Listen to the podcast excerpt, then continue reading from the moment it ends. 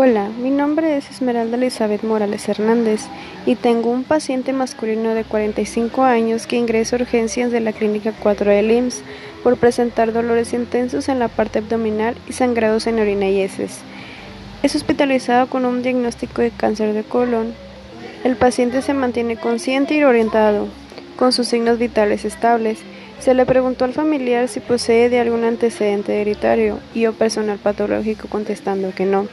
De igual manera se consume cerveza, tabaco o alguna toxicomanía respondiendo que solo cerveza cada fines de semana con una cantidad de llegar hasta estar ebrio.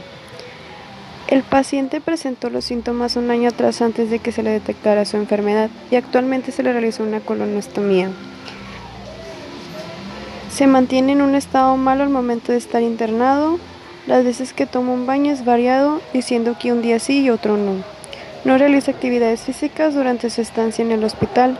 Tiene dieta líquida y en algunas ocasiones posee falta de apetito. Presenta hematuria y hematoquesia desde que inició con su enfermedad y actualmente se mantiene con uso de pañal a no poderse movilizar todo el tiempo y requiere de ayuda para cambiarlo por uno nuevo. Mantiene siesta durante el día y no tiene problemas para dormir durante la noche.